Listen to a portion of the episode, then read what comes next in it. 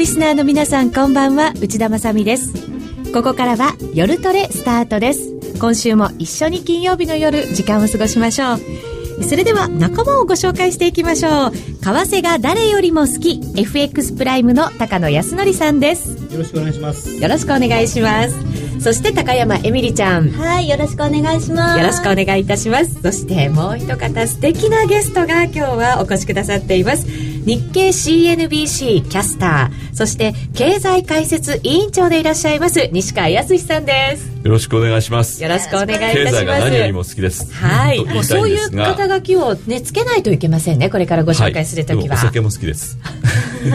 ワインが好きっていうお話を先ほど少し仕入れました。似合いますね。ね本当そうですよね。この重低音だと皆さんがそんなことを想像するんじゃないかな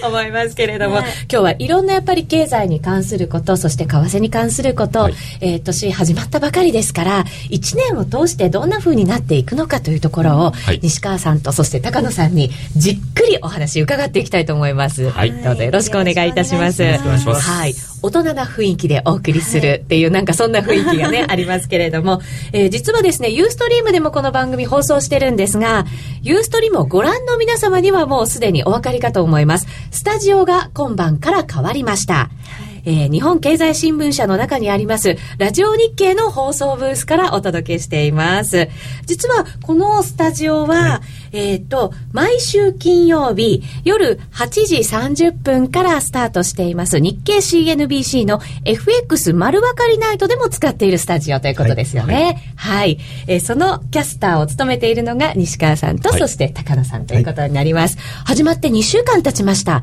いかがですか、感想は？楽しいですね。うん、あのテレビっていうと堅苦しいっていうんでしょうか。非常にこう形肘張ってですねあのあんまり笑っちゃいけないような感じがするんですけども、これは大笑いっていう感じであの楽しくやれるっていうのは嬉しいなと思います。なんかテレビでありながら本当にあのラジオのような雰囲気出てますよね画面からも、はい、あの FX 丸分かりナイトの方は意図してそういうふうに作ってます。あそういうことだったんですね、はい、あの雰囲気は、はいラジオっていう感じですね。うん。高野さんはいかがですか？はい、あのー、まあ、やはりその FX は私は専門ですけれども、そのニュースを生でですね、取材をなさったりしている西川さんといろんなお話ができるのは。すごく面白いですね。はい。その面白い話の中で、やっぱり30分ってなかなか短いですよね、番組の時間。あっという間に過ぎてしまってですね。ちょっとこれからってところでしたね。そうなんですよ。あの なかなか時間を気にしてるとですね何も言えなくなってでもそのねしかし進行の合田さんという女性がですね困ってるのが見えるのでしっかり進行してくださってますね。そろそろやめないとみたいな反省というかですね。そのじゃあね、エンジンがかかって喋り足りなかったところももしかしたらあるんじゃないかと思いますので、はいはい、今日はこの夜トレでドーンとお話いただければと思っております。えー、その後ですね、FX 取引をもっと楽しむためのコーナーもあります。また、ツイッターや番組ブログで皆さんからのご意見、ご質問、随時受け付けています。番組内で取り上げてお答えしていきますので、ぜひ皆さんで一緒に、えー、トレード談義楽しみたいと思います。えー、それでは本編スタートしていきましょう。えー、今日は西川さん、高野さんに今年の政治経済、そして、えー、為替の動き、じっくり伺っていきます。さあまずはですね、えー、去年の11月からですかね株も為替も大きく動いてきました、えー、まず今日の東京株式市場ですが日経平均株価3日続伸しました。終値は前の日に比べ148円93銭高い1万飛び801円57銭で終わっています。終値で1万800円台を回復するのは2011年2月21日以来およそ1年11ヶ月ぶりのこととなります。外国為替市場で一段と円安が進んだことや世界経済の先行き不安が和らいだことを好感にし輸出関連株を中心に買いが入ったということです。特に、えー、シャープの話題が、マーケットでは今日は、はいはい、大きく取り沙汰されていました。報道では2012年10月から、えー、2013年3月期の営業黒字化が見えてきたということで、はい、ここは大きく為替の影響がありますね。そうですね。シャープは為替の影響を受けやすい企業と言われていまして、まあ、あの部品液晶といったものをですね輸出して稼ぐ企業。ここがまあ円安に触れることによってですね営業利益がどんどん拡大していくということがありますね。それとともにまああのー、そういった業績が良くなると銀行もですねより強力に支えようと。シャープは大丈夫なんだということが伝わってきて銀行もあの前向きの姿勢を出しているということが日経新聞なんかに報道されてますので、はい、いいムードの中でシャープがですねあの値を上げたという感じがします、うん、エミリーちゃんもこのニュースは見た、はい、そうですね、うん、他にもいろいろな会社がある中でシャープの黒字化っていうのはやっぱり大きなことなんですか？大きいですよね。あのシャープというと日本の技術の象徴であるべきあのイグゾーっていうですね液晶をあの唯一開発したところなんです。このイグゾーっていう技術をですね例えばシャープがどっかにあの買われてしまうとかですね提携によって技術が流出してしまうとそういうことは日本にとってはマイナスのことなんですね。それがまああの立ち直ってきたっていうことは本当明るいニュースだなって感じがします。日本の技術が流通流流出しちゃうと困っちゃいますよね。いやシャープっていう会社本当にあの僕は実は個人的にも思い入れのある会社で、はい、あの多分エミリちゃんなんかは知らないというかですねあまりそういう意識はないと思うんですけど、はい、昔その液晶の、まあ、テレビをずっとシャープが開発をしてた頃はお荷物だった。液晶のテレビなんか実用化するわけないあんなもんあんな高いもの誰が買うんだっていうふうに言ってたんですよ、で本当に20インチのテレビが40万とか50万とかしてで普通の人はとても買えるものじゃなかったのをどんどんどんどんシャープがこう技術革新をして安くしていって僕最初に買ったの20インチで20万円でしたからね。20インチで20万円。でも液晶ってすごい高いイメージがありました最初の頃は、それがねもう本当に世界中でみんなが諦めてたものをシャープがどんどん頑張って、えー、今もう世界中でねブラウン管のテレビなんてないわけですからねほとんど、うそういう状況にまでしていってそのイノベーションをやってきた会社なので、まあ、それがねいろいろその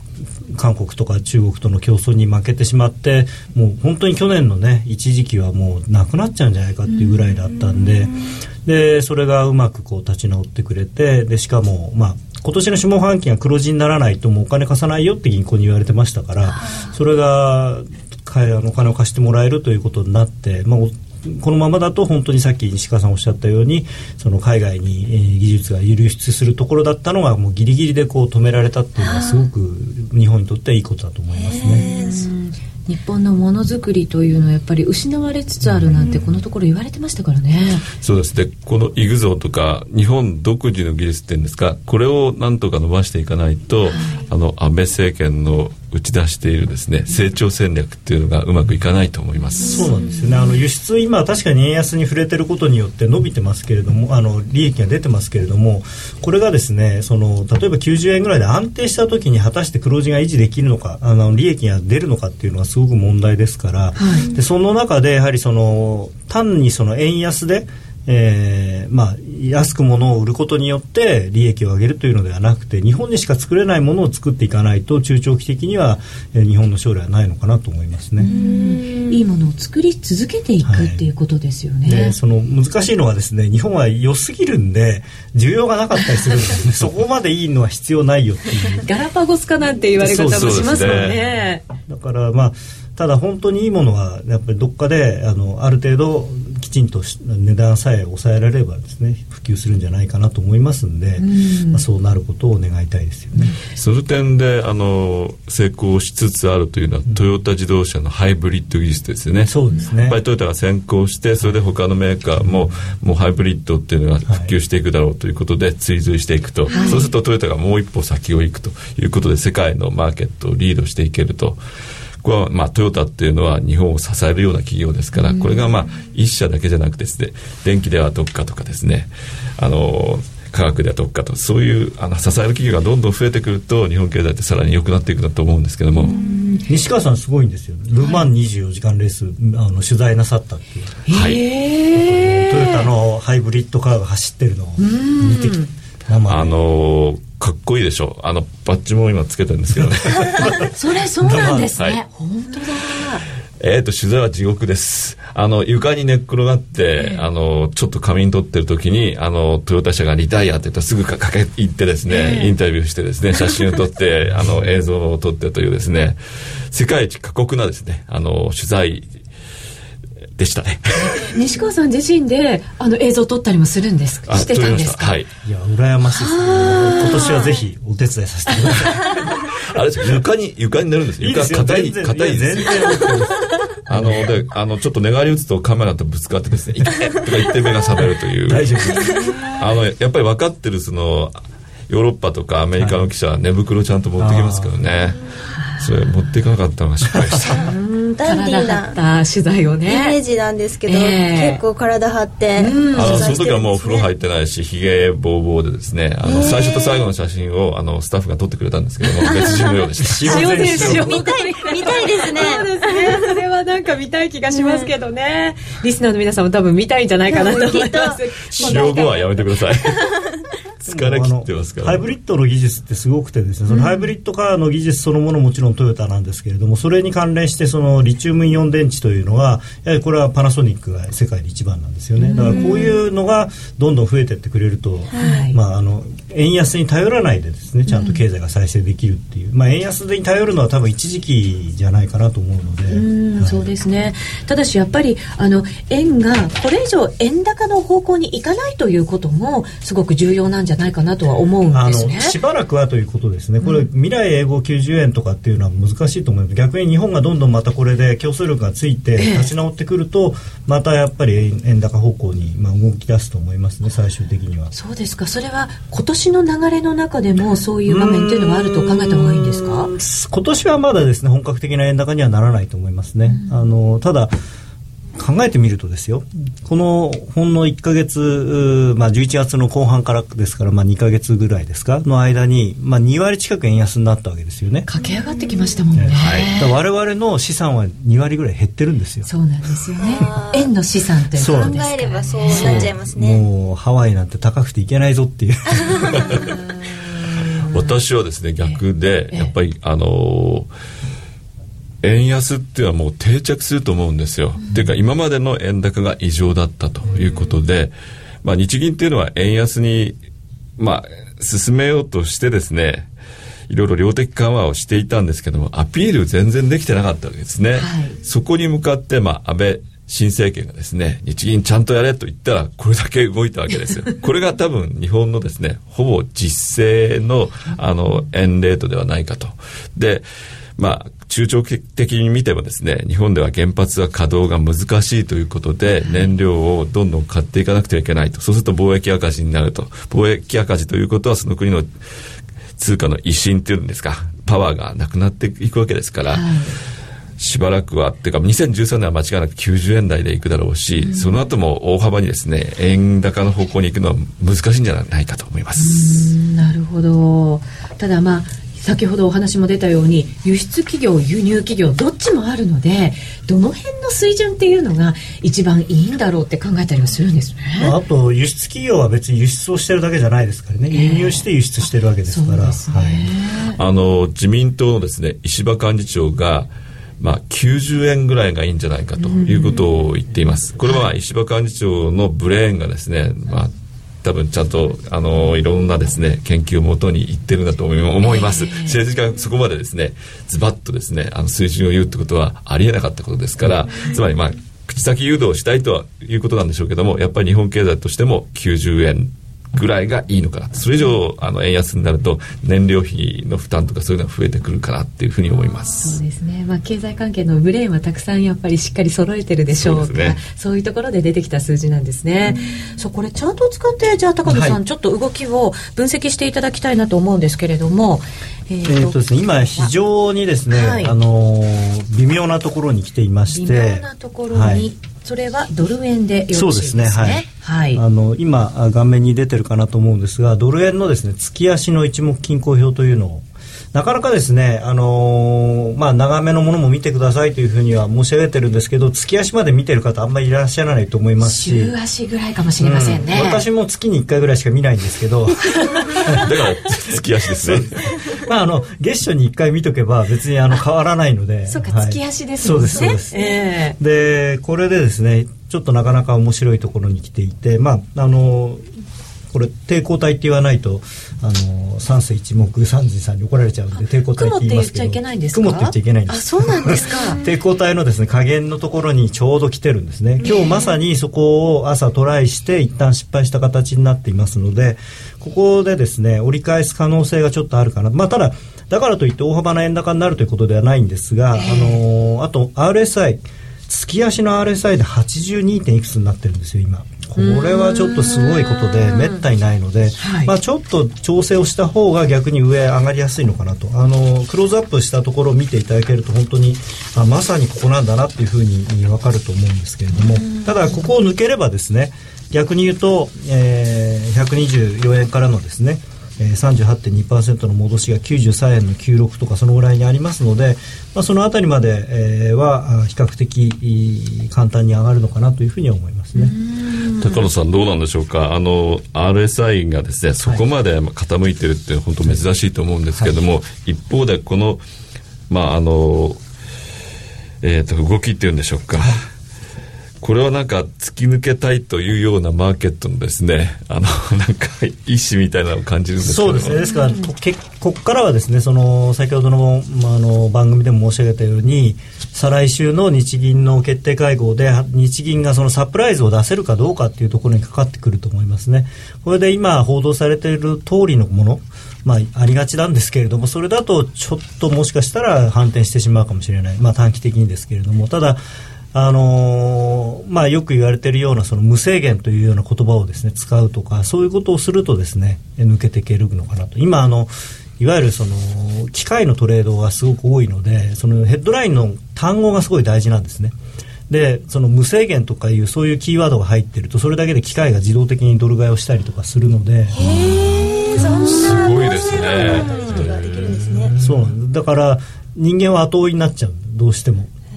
そうですねだからああいうこう駆け上がっていくような相場が出来上がるんですね。そうですね、まあ、あとはちょっと怖いのが、あのー輸入企業さんのあのオプションがですねこれ90円台に乗ってくると結構その、まあ、なんていうんですかトリガーポイントっていうのがあってですね消滅してしまう可能性があるんですね。そこにタッチすると、はい、でそれを消滅すると結局買わなきゃいけないんですよ輸入手当て企業さん。しないといけないですね。でただそれは非常に困ったことでして本来であれば80円とか70何円で買うはずだったドルが90円台で買わなきゃいけないということで輸入企業はかなりあの収益的に厳しくなるので一方で輸出儲かるけれども輸入が儲からないということで、まあ、その分転嫁されてですねガソリン代とか電気代とかがどんと値上がりしたりすると、まあ、果たしてその景気全体で見たときにどこまで、まあ、株価っていう意味では確かに輸出企業の株価が上がれば日経平均上がりますからいいんでしょうけれども、あのなかなか難しいところだと思いますね。あのその日銀の政策決定会合なんですけども、私がちょっと考えるにはですねあのこれだけですねあの安倍首相がですね日銀にプレッシャーをかけて日銀はそれに応じてますよね。ということはちょっとあの極端な言い方になるかもしれないんですけどもちょっとあの安倍首相の部下にですね日銀の白川総裁がいるような形にも見えちゃうじゃないですか。そういう格好が見えるのは一つプラスにはなりますよね。もう完全にですね、日銀に緩和路線を敷かせたと。ただ、まあ世界の、あの、いわゆる常識というんでしょうか中央銀行の独立性っていうことを考えると日本ってちょっとおかしいなと思われちゃうかもしれないですね。そうですねただあの短期的にはですねむしろそう思われれば円に対する信任が弱あの弱くなりますのであの、まあ、円安に動きますしあとはその日本のそのなんていうんですか金融当局がおかしいということになれば、えー、日本国債を売る動きになるのでそれもですねあの金利が上がるというのは、まあ、インフレ目標を達成するという意味ではですね歓迎すべきことなのかもしれないです。ただそれはいわゆる悪い金利高悪い円安なのでその悪いといいをですねどういうふうにこう理解するかっていうところだと思うんですよね、表面的にはあのインフレ目標も達成できる。それからあ円安にもなる。でまあ一旦はその景気も良くなる。ただその歯止めが効かなくなる恐れがあるので非常にそれはなんていうんですか諸刃の剣というか危険な賭けになると思いますね。ツイッターにも円高になるほどの国力がなくなってきてるのかなというちょっと心配する声もあるんですけれどまだそういうことでは決してないですよね。いやあの現状先ほど西川さんがおっしゃったみたいに今の日本の実力は90円ぐらいっていうのはまあそういうことだと思いますね。残念ながらその75円とかそういう為替レートを正当化できるほど日本の産業界が強くないっていうことなんだと思いますね。なんかテレビで95円ぐらいまで上がるんじゃないかっていうふうに言われてましたけどどうですかね？まああのチャート的には95円っていうのはあのえー、いつだったっけな、まあ、この前の高値がその辺りなんで、まあ、その辺りまでっていうのは割と普通の考え方だと思う、2010年の高値ですね、うん、95円ぐらいですから。トヨタの社長は100円がいいって言ってたって確かにそういう発言があって部品の会社のことなんかを考えると100円ぐらいがいいよねなんていう発言だったと思うんですよね確か。まあ、あのただ、急激に戻ってくれるのかなっていう心配はありますよね、円安になったからって言って、その工場が外に出ていってしまってますから、でトヨタの場合は、あの結構その部品会社と一緒に出てくるんですね海外に行くときにその自分たちが工場を作ってその周りにその部品の会社をの工場まで作ってしまってるのでドル高になって日本で作った方がいいよってなったときにそのすぐには日本に戻ってこれないと思うんですよ。でまあ、ただある別のまあ輸出企業の方は90円ぐらいまでだなとそこから上行っちゃうと逆に厳しいっていうような声もありますので、まあ、現状ぐらいが多分本来はそのバランスとしてはいいのかなと思いますね。ただあの上がっていく過程ではもちろんあの安く仕入れたものを日本で組み立てて高く売るっていうことができるので右肩上がりになってる間はいいんだと思うんですけれども。うちはローン固定にしましたということなので 金利の上昇もやっぱりね気になるところではあるんですけれども。ただ金利はまだしばらく上がらないと思いますね、うん、あの確かにインフレ率は上がるんですけれども、まあ、長期金利はですからね多少上がるかもしれないんですがあの短期金利に関してはもう全く上がる気配が多分ないと思います。当面。上げないですよね、はい、あの緩和政策で。ただ長期金利が上がると住宅ローンっていうのは長期金利にあの連動して動いていきますから、はい、あの変動金利の方はですねちょっと辛くなるかもしれません、うん、そね、そのあたりをどうやってコントロールするかっていうところが、あのまあ専門家というかですねあの信任を受けている日銀そして財務省の役割だと思います。うんですね。もう一つあの政府が今日ですねあの緊急経済対策正式に発表して、はい、えー、まあ、数字なんかも結構中身なんかもしっかりしたものが出てきてるんですけれどこれご覧になっていかがですか？規模が大きいと思いますよね、えー、20兆円って言いますからあの野田前政権のですね補正予算の規模をずっと上回るとことで、あとちょっと気をつけなくてはいけないのは公共事業が非常に膨らむと。これはまあいい効果もあるんですね。即効性があって景気を上向かせるってことがありますけども、無駄なもの、あの、を作る可能性があると。あんまりまあ国民にとってですね、必要とされてないものを作って、またあの、箱物行政というんでしょうか。こういうことになってしまうとですね元の目標になってしまいますので国民にとって役立つことそして安心をさらにあの高める防災そういったものに使ってもらえればいいと思うんですけどね、中身ですね。ちょっと怖いのが、あの今はこういう状況なんで中身よりも金額だっていうような風潮が多分あると思うんですね。そこで、まあ、真水13兆円ぐらいでしたっけ？実際は20兆円って言っても、はい、でまあただですね、これ実はトリックがあるんじゃないかなと思ってるのが、今回その円安を演出するためになるべく大きい数字を出したんだと思うんですね。ただ、実際これ多分ほとんどとは言いませんけれども、そんなに使われないと思うんですよ。っていうのは、これ、まあ、正式に法案が通って法律が成立するのは多分2月に入ってからになると思いますんで、で、これ、今年の補正予算なんで3月31日までに使わないとダメなんですよね。でその2月になって法律が決まってでそれからじゃあ何の事業をやります？で、えー、入札をやったりとかそういうことをやって3月まで支出できるんですか？っていうだからだいぶ持ってるんじゃないかなと。もしその2月に成立してですね3月の頭にすぐお金が支出できるような状況だったらそれはそれでもうまた談合というか癒着というか。本当そうですね、ツイッターにもまた箱物だろっていうなんかコメントがねやっぱりこうどんどん大きななんかねものを立ててっていうことなんで本来は来年度のあの本予算をちゃんと膨らませるべきなんじゃないかなと思うんですよね。それとまあ多分ですねこのあの補正予算の後に本予算をつなげて15か月予算ということにするんだと思うんです思うんですよ。執行しきれない分は次に、ま、あの本予算に回すという形にすると思います。ただ、まあそうなると、まあ、あのつながりが出てですねあの景気浮揚効果って増していくと思いますが、はい、一方であの増税もまあ、視野に入ってくると消費税の増税が入ってくるということでいっぺんにお金を使いすぎるとですね本当にその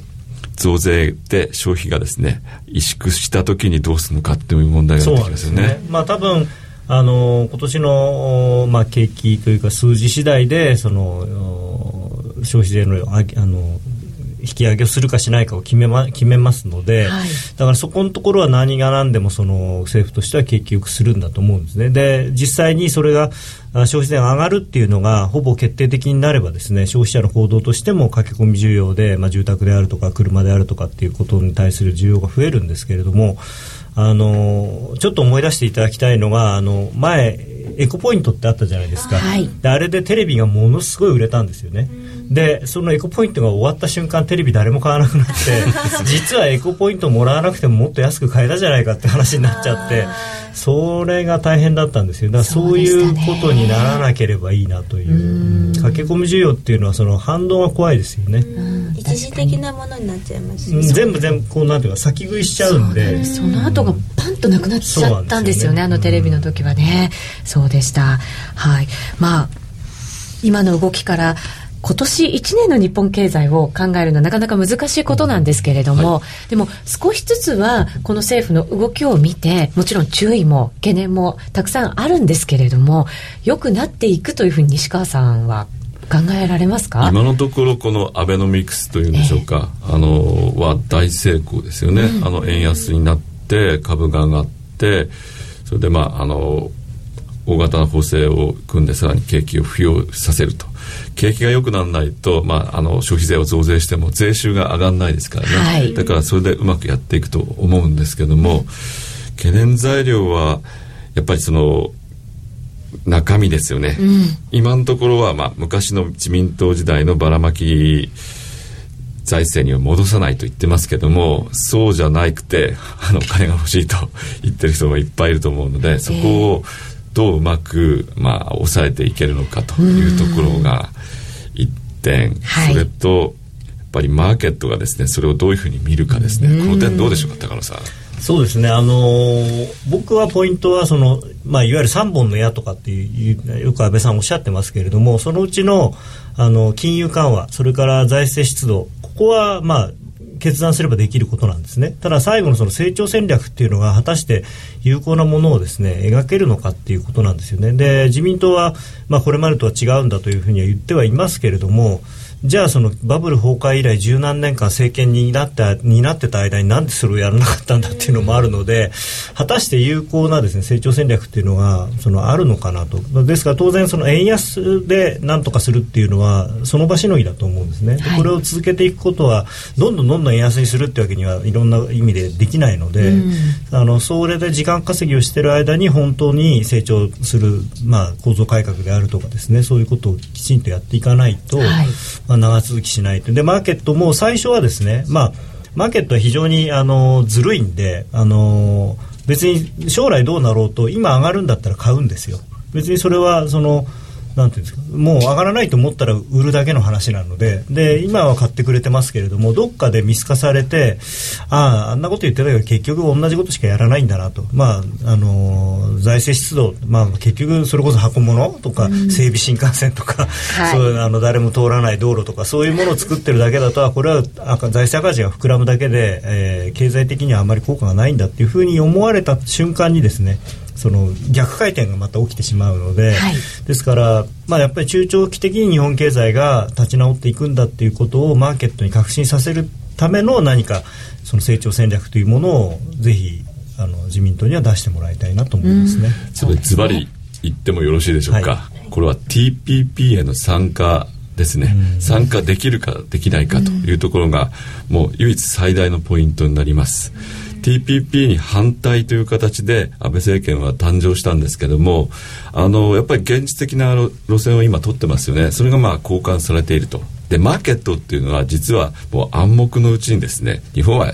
最後はちゃんとですね TPP に参加するんだという前提のもとに動いているんですけども、はい、もし日本が TPP に参加しないで、まあ、孤立してしまうということになるとですね相当大きな衝撃が走ってですねあの悪い円安とかですね。あと株安ですよね。そういうことに決まなりますし日本経済にとっても非常にですねあの大きなあのマイナス要因になってしまうと、日本の将来を決めてしまうようなことになると思います。これを2013年に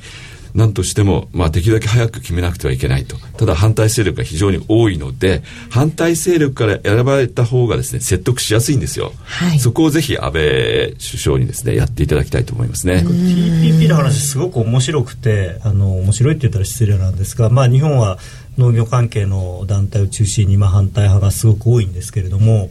実はアメリカもですね日本の TPP の参加に反対している人たちがいるんですよね。でそれはあの中西部の工業地帯の、まあ、自動車会社とかですねそういうところが日本が TPP なんかに入ってしまったら日本車が押し寄せてきて俺たちの車売れないじゃないかって言ってお互い同じこと言って日本は日本でそんな自由化しちゃったら農業も日本の農業ダメになるって僕もっとね自信持った方がいいと思うんですよ、日本の農業別にダメにならないと思うよ。タイ米買ってないじゃないですかみんな。やっぱり日本のお米食べたいんですよ、はい、であの日本の美味しい牛肉食べたい、うん、だからそういいもまあこれに関してはあの必ずしもいいものを作れば需要があるとはあの言えませんけれども食べ物に関しては日本人やっぱりこだわりがすごくあるのでやはり品質のいいものをそれなりの値段で提供してくれれば買う人はいくらでもいると思うんですよ。ずいぶん前にもあの日本で作ったりんごが中国でものすごい高値で売れているとか。そうですよね、えー、あの農薬を使わないものなんかは競争力あると思いますし、うん、やっぱり農業っていうのは産業として見るとこれからあの生産性を高めてですね競争力を高める方法はいくらでもあると思うんです。安いものはあの外で作ったものを輸入しても高いものは輸出するっていうことで、うん、あのトゥーペイっていうんですかそういうことができると思いますしそういうことを今までやってこなかったことをこれができるかどうかと、うん、かつてあの米を部分自由化するときにですね6兆円というお金を使ったんです、はい、6兆円ですよ6兆円。エミさん6兆円あったら そんな超なんていただけたらねビル建てちゃいますね。ビル建てちゃう箱物だ箱物作っちゃうんだ自民党的発想ですね。今回は無駄に使わずに、なんかうまくうん、あの農業を発展させる方向にやってもらいたいと思います。そうですね、はい、ここからの本当に安倍総理の舵取りが重要な日本の将来を左右するような1年になりそうなそんな気がしますね。そ、ね、あの200兆っていう数字が一人歩きしてますけれどもそれを結局俗議員が群がって っていうんだと、うん、まあ悪くなるだけですよね、はい、えそれではここで CM です金井さやかの90日で仕上げる TOEIC テストステップバイステップコーチングの CD が完成しました。500分にも及ぶ音声ファイルとボリュームたっぷりの PDF ファイルが1枚に収納。しっかり確実にテストに向けた指導を受けることができます。価格も5250円とお買い得。お申し込みは、ラジオ日経通販サイトのサウンロード、または東京03-3583-8300、ラジオ日経事業部まで、送料無料、お届け、返品についてはご注文の際にお尋ねください。名機と呼ばれるあのロングセラーラジオ、ソニーの EX5 が装いも新たに再登場。高級感あふれる大型ボディに大音量スピーカーを搭載。AM、FM も受信可能です。卓上型ラジオ EX5 Mark II AC アダプター付きで税込み1万8000円。お申し込みお問い合わせは03-3583-8300 3583-8300ラジオ日経事業部まで。夜トレ、高野康則の今夜はどっち？このコーナーは真面目に FX、FX プライムの提供でお送りします。ここからは FX 取引を真面目に、そしてもっと楽しむためのコーナーです。高野さん、よろしくお願いします。はい、そして、エミリちゃん、よろしくお願いします。何かそういうコーナーの名前になったそういうコーナーになったらしいです。私も今日初めてね、このコーナーに参加してるんですけれども。はい。えー、相場の動きから解説していただこうと思いますけれども、えっ、ー、と、円ですね、今日は朝方バーッと売られた後に、はい、えっ、と、ちょっと方向感ないような動きになってましたね。そうですね。えー、あのまあ先ほどから何度も言ってる重要なポイントを、まあ、トライをして1回失敗した形になってますので、はい、あのかといって、まあ、すぐに下がるという話ではないのでちょっと動きづらい展開になってますね、うん、来週のスケジュール日銀はもう再来週になりますもんね、はい、来週月曜日はお休みなんですよねそういえば。そうです。成人のね、日だから3連休になっちゃいますよね。まあ私は普通に会社ですけど。はい。あ、そうかそうか、為替は動いてますからね。そうええー、そうするとトレーダーの皆さんも忙しい。そうですね。はい、まあ、日になりますけれども。思う存分トレードしていただければ。うん。えっ、ー、と、来週のポイントからいきますと、経済指標がアメリカの小売売上高であるとか、はい、あとは消費者物価指数、住宅着工なんかが発表される週ということになりますね。まあ、それなりに経済指標はあるんですけれども、えー、もうあのーまあ、マーケットは先を見たがるのでどうしても再来週の日銀に目がいってしまうんじゃないかなと思います、ね、はい、21、22日、はい、月曜日、火曜日ということになりますね。でまあ、ちょっとこれまたそのディーラー特有のうがった見方なんですけれどもあの白川総裁がかなりですね一時もあの辞めるつもりだったと思うんですけれどもここ数か月ですね妙にこうまた再任されたがってるような気がするんですよね。やる気になってきましたか？はい、でそのためにですね、まあご機嫌取るって言ったらすごい失礼なんですけれども、えー、安倍首相および、えー、麻生財務大臣と共同歩調をまあこれでもかというぐらい取るというような姿勢になってきているので、えー、そういう意味ではですね、えーまあ、マーケットの期待に応えるような形になる可能性も出てきているのかなと。ただその今ポイントになるのがその数値目標2%というのは出すものの期限を明記しないあの示さないっていうことが、まあ、日経新聞なんかでは言われてますけれどもそこで期限を示すかどうかっていうのはすごく大きいと思いますね。それ万が一その例えば2015年までに2%を達成するとかっていうふうに書いてあるとかなりこれはインパクトがあると思います。でその場合は、えー、むなんていうんですか無制限の緩和というような話になるかもしれないので、はい、大幅な円安になると思いますね。で西川さん、はい。ちょっとよろしいですか、はい、えっと、やっぱり日銀総裁人事はですね、まあ、大体5年で、えっと、辞めるということになってますので、あの、再任はないと思います。で、あの、白川総裁が今、あの、高野さんが言われたようなこあの、ことをしているのが、次の人事ですね。あの、副総裁にせめて日銀出身者を残したいと。いうことで、まあ、あの政府の方針に従ってですねその代わり人事ではよろしくお願いしますというですね、えっ、ー、とそういうまあ政治的な動きが大きいと思うんですなるほど政府のそっちのこう息のかかった人事ではなく日銀の DNA のしっかり残しておく人事にしてほしいといやっていうかですねもう総裁は諦めてますただ副総裁にはせめて日銀出身者日銀から一人出してほしい。副総裁は二人ですから。副総裁でいいからっていうぐらいなんですそこまで追い詰められてるわけです,、あれですよ。次期総裁含みですよね。その場合は。あなるほどね。そこまで見据えた人事ということになるわけですね。そういうのも視野に今白川さんが少しずつ動き出しているというはい、かなり目立ってますよね。今までとまあ180度態度が違いますから。私は個人的にはちょっとあの独立性を標榜している中央銀行の総裁としてはおかしいんじゃないかという一感じもするんですけども、組織防衛っていうこともあるんでしょうね。ね。あのそれで正面切って、まあ、その橋本さんなんか含めてですね日銀の独立性が強すぎるからそれを変えなきゃいけないんだみたいなことを政治家が真顔で言ってしまっているのでそれもおかしいですね、はい、まあ、それはただもちろん政治家の皆さん考え方ですのでそういう主張をなさるというのはいいんですけれどもただそれはまあ、今のその自由経済体制で、まあ、日本がですね G7 の中の一国としてやっていくつもりであればですねちょっとそれは違うのかなと思いますけれどもね。まあ、そんな人事も気になるところではあるんですけれども、その日銀のやっぱり金融政策決定会合を控えてますから、今週その経済指標でも振らされることはあるかもしれませんけど、要人発言みたいなものとかも注意が必要になってきますね。ああと報道ですよね。えー、からまあ大体あの夜中過ぎぐらいに日経さんとか、えー、その他の新聞のですねウェブサイトにまずそういうのが出ますので、はい、そこで、まあ、昨日なんかはあんまり反応しなくてむしろそのニューヨークの引け間際から動きましたけれども夜中にこう不意に日本のニュースで動くというのがあるので、注意をしなきゃいけないですよね。そんな中注目の通貨ペアは来週という意味で、まあ、ドル円ですね、やはりドル円が果たしてその89円台にしっかり乗せられるのかどうかということですね。今ちょっと88円台の後半ぐらいで、ね、はい、はい、動いているような状況ですね。はい。えー、今夜、ここからまだ明日の朝までに取引したいという、はい、えー、方もいらっしゃると思いますので、高野さん、今夜はどっち？えーとですね、ユーロ円の買い替えに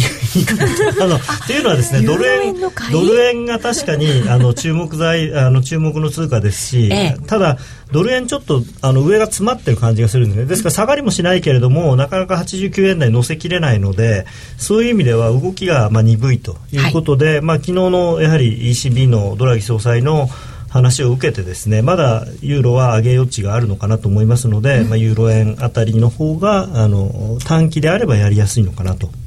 はい。えー、今夜から明日の朝にかけては、ユーロ円の買いと。まあ私がユーロ円の買いなんて言ってるんで、はい、あのもしかしたら今日私も今耳を疑ったような。あ逆ではないか大大暴落するかもしれないですけど、まあ、たまには言ってみようかなみたいな。わかりました、はい。はい、アドバイスいただきました。高野康則の今夜はどっち？このコーナーは、真面目に FX、FX プライムの提供でお送りしました。安心と信頼の FX 取引なら FX プライム。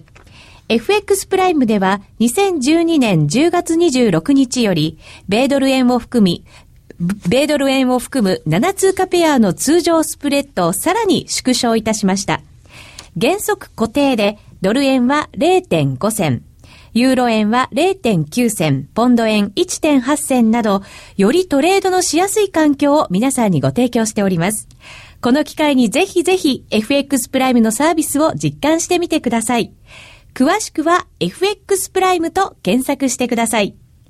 FX プライム株式会社は関東財務局長、金賞第259号の金融商品取引業者です。外国為替保証金取引は元本あるいは利益を保証した金融商品ではありません。為替変動、金利変動などのリスクにより投資金額以上の損失が生じる恐れがあります。投資及び売買に関するすべての決定は契約締結前交付書面をよくご理解いただいた上で利用者ご自身の判断でなさいますようお願いいたします。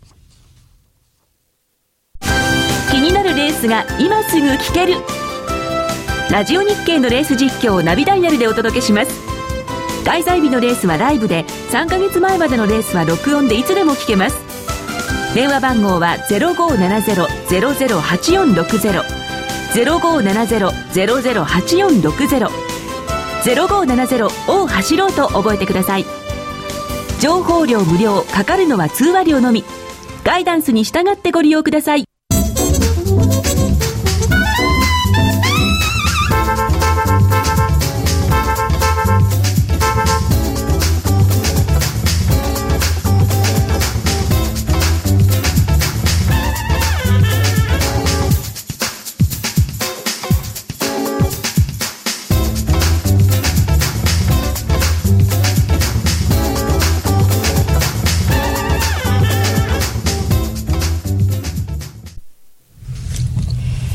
それではここからは西川さん、そして高野さんに改めて、えー、日本の経済含め世界経済までを見通していただこうと思います。えー、ユーロに関するコメントが入っておりまして、えー、すいません。モモンガさんからいただいた コメントだったんですが、お名前は今覚えてたんですけどね。はい。えー、円高、ユーロ安論者の高野さんとしては、今の値動きは納得できないですよね。かっこ笑いということなんですね。えー、そうですね。えー、あのー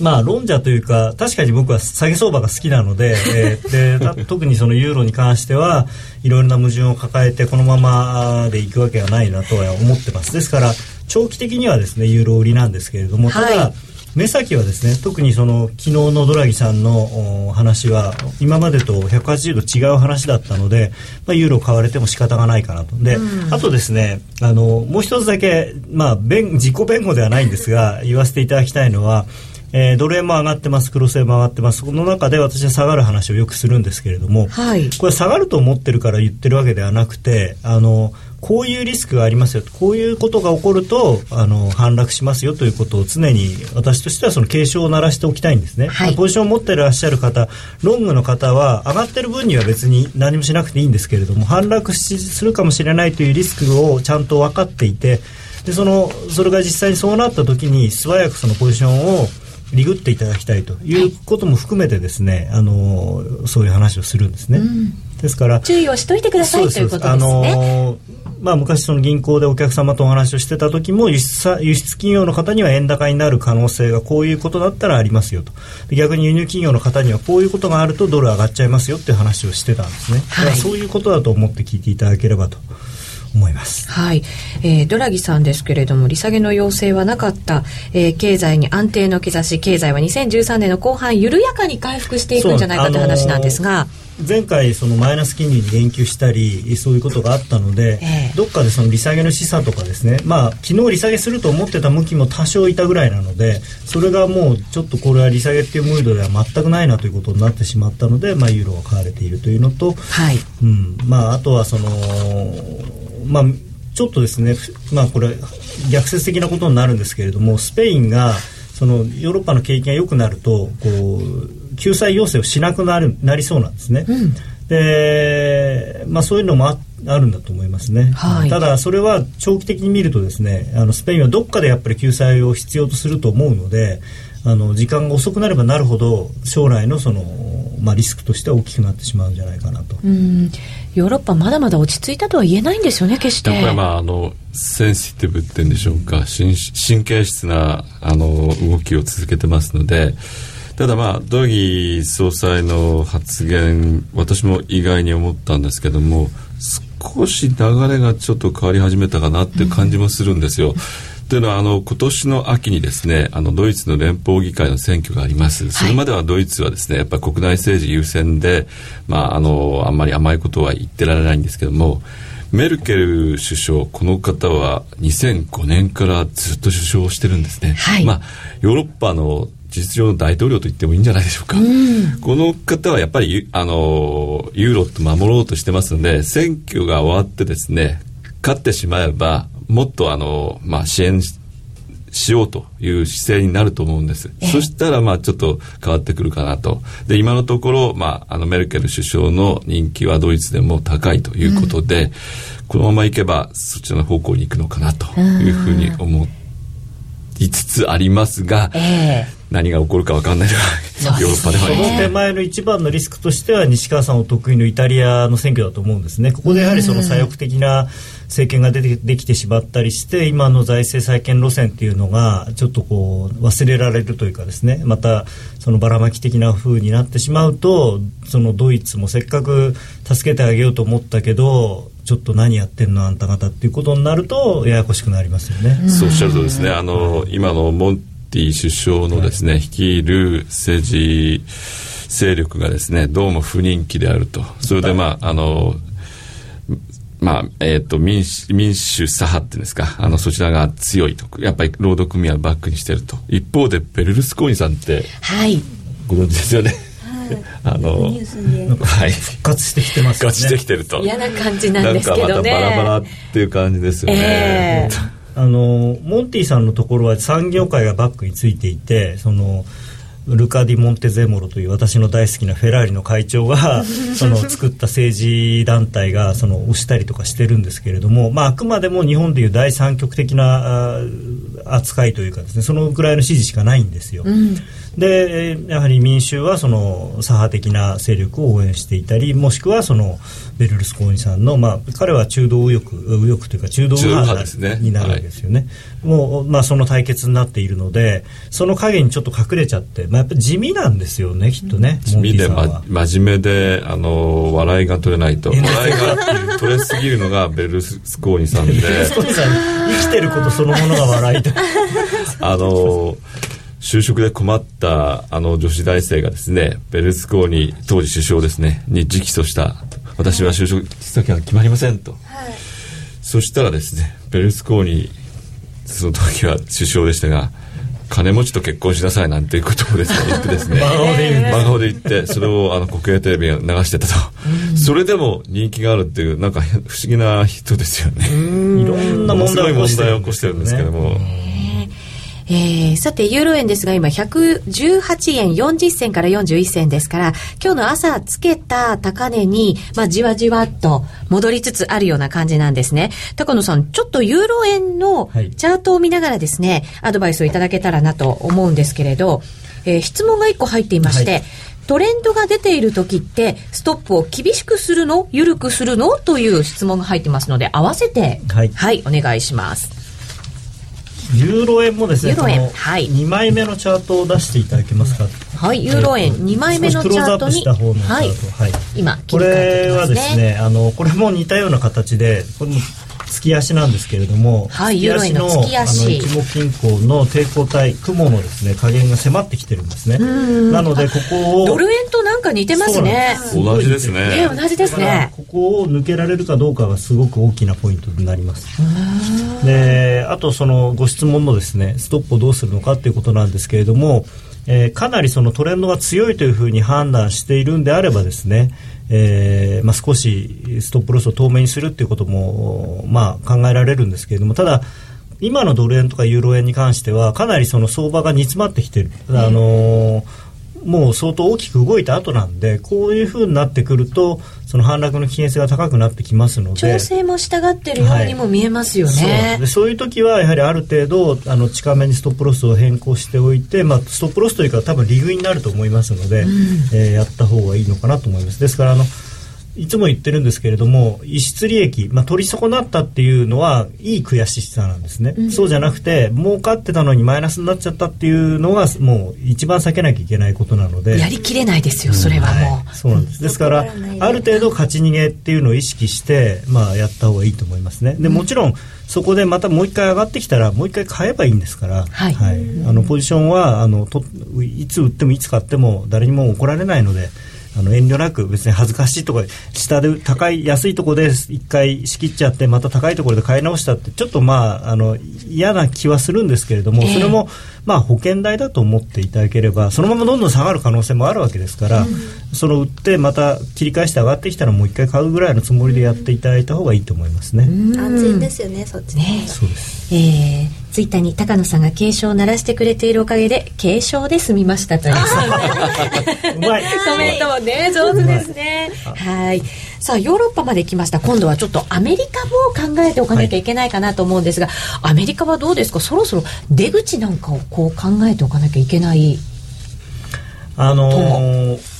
12月の FOMC の、あのー、議事録用紙が出て、まあ、これでその2000今年中今年の半ば以降にですねその量的緩和を、まあ、縮小したりさらには、えー、やめたりということが必要なんじゃないかというふうな委員がいたということでかなりそのアメリカの、えー、金利の引き上げ時期が早まったんじゃないかという見方が出たんですけれども、はい、ただですねこれは注意しなきゃいけないのはあくまでも12月の議事録なんですね。で12月っていうのは12月と1月と何が違うかというと FOMC の投票権のあるメンバーが変わるんですね。はい、で、あのー、今までのですね、まあ、FOMC の今のメンバーの中で一番高派な人が今までは投票権を持ってたんですけれどもこれが投票権を2013年は持ってないんです、うん、でむしろその一番ハト派的な人たちが、まあ、4人ぐらいいるんですけれどもこのうち2人しか去年は投票権がなかったのが今度4人投票権を持ったんですね。ハト派がじゃあ優勢になってくるんですね。FOMC 全体としてバランスがややハト派ややというかですね明確に去年よりも今年の方がハト派に傾いているので、うん、そういうことを考えるとですねまあ意見としてはそうやってあの早めに量的緩和をやめた方がいいんじゃないかという意見は出ますけれどもあの投票をする段になってですねそちらに投票する人がいるのかっていうとまああのあまりいないんじゃないかなというふうに思います。それとあの新しい財務長官ルー財務長官ですよね、はい、この方のスター。そんなダジャレを。あのこの方もまああの無名なんですけどもあの政治家の出身ということで、はい、まあシティにいたこともあるなんてねそうですね、はい。まあ、ただあの彼はシティにはいたんですけれどももともとはそのクリントン政権の特別補佐官から始まってますので、キャリア的には。まあ、政治家出身と言っていいと思います。ガイトナーさんに比べると若干地味な感じも。若干じゃないです、ね、かなりですかかなりなんですね。西川さんと僕ぐらい違いいや私があのルーです。いやいやいや逆です。けどルー大柴です。あのそれでこの方はあのアメリカの経団連にあたるですねビジネスラウンドテーブルからですねまああの非常に好感を持たれているということはアメリカの産業界にとってこれ以上のドル高は困るという意見をですねどうも代弁するんじゃないかというふうに見られているんですよね。となるとちょっと、まあ、あの、アメリカとしてもですね、これ以上の、あの、これ以上、ドルが高くなることを歓迎するかというと決してそんなことはないのかもしれないですね。そうですね。それは日本には大きく関わってきますね。はい、先ほどのあの CNBC の番組の中でも申し上げたんですけれども、あの財務長官えー、1976年以来の財務長官っていうのを4つに分類するとですねその出身のどういう前歴を持ってるのか前歴っていうと悪い感じですね。どういう経験経歴を持ってるのかという その で4つに分けるとですねその金融界出身の人ウォール・ストリート出身の人と、それから、まあ、学識経験者、うん、まあ、いわゆる教授とかそういう人ですね。それと、まあ、産業界、まあ、どっかの会社会社を経営してる人。それと、まあ、政府関係者というふうに分けるとですねこの政府関係者出身の人の時がですねえー、特段、まあ、飛び抜けてですねドル安になる可能性が高いんですね。で、えー、その次が産業界出身の人なんです、はい、でこれもドル安。でドル高になるのはあのウォール・ストリートの出身者の時だけなんですね実は。でそれを考えると今おっしゃったようにその産業界と非常にうまくいっていてしかも政府出身。いう考えると、まあ、彼そのウォール・ストリートの経験もあるんですけれどもどちらかというとやはりその産業界あるいはガバあの政府出身という方なのでそう考えるとですね普通に考えればえー、彼の任期中にドルは安くなるというふうに考え予想できます。ここまでの、まあ、ドル高円安の中で、はい、アメリカから何にもコメントらしいコメントって出てきてない、ね、ただね昨日ちょっと出てきましたね。あのはい FOMC のあの総裁地区連議の総裁でちょっとその日本は違ったその為替に対する政策を持っているようだと違和感があるというようなことを言われてますね。そうすると西川さんやっぱりそろそろなんとなくこう、はい、そうですね、えー、そこで例えばあの安倍首相がですねオバマ大統領と首脳会談を行って、まああのここら辺までは認めてくれみたいなうまいですねあの交渉ができるかどうかということですね。例えばあの小泉政権の時にはあのブッシュ大統領と極めて仲がいいのであの何か懸案があってもですねブッシュ大統領がこれは小泉の言う通りにしろということで全部抑えてたわけですね。その関係が今全くないわけです。ですから日米関係の再構築っていうことが、まあ、あの為替の安定というかそういうことにも必要になってくると思いますね。まあ、おそらくはその基地の問題ですねこれが片付けばあのかなりその関係は良くなるんじゃないかなと思いますね。うん、えー、さて今日は日本経済からそしてヨーロッパアメリカまでにわたっていろいろな見通しをいただいてきました、えー、この後もまだ延長戦がありますのでぜひ皆さんユーストリームでご覧いただければと思います、えー、そして西川さんと高野さんが毎週出ています、えー、金曜日の夜8時30分からの日経 CNBC の FX 丸分かりナイト。こちらもですね、ぜひ楽しんでいただきたいなと思います。これ、ユーストリームでもご覧いただけるんですよね？はい、あの、はい、見れます。はい。ぜひご覧ください。金曜日はぜひ丸分かりナイトを見ていただいてから夜トレです。それではこの辺りで失礼いたします。さようなら。さようなら。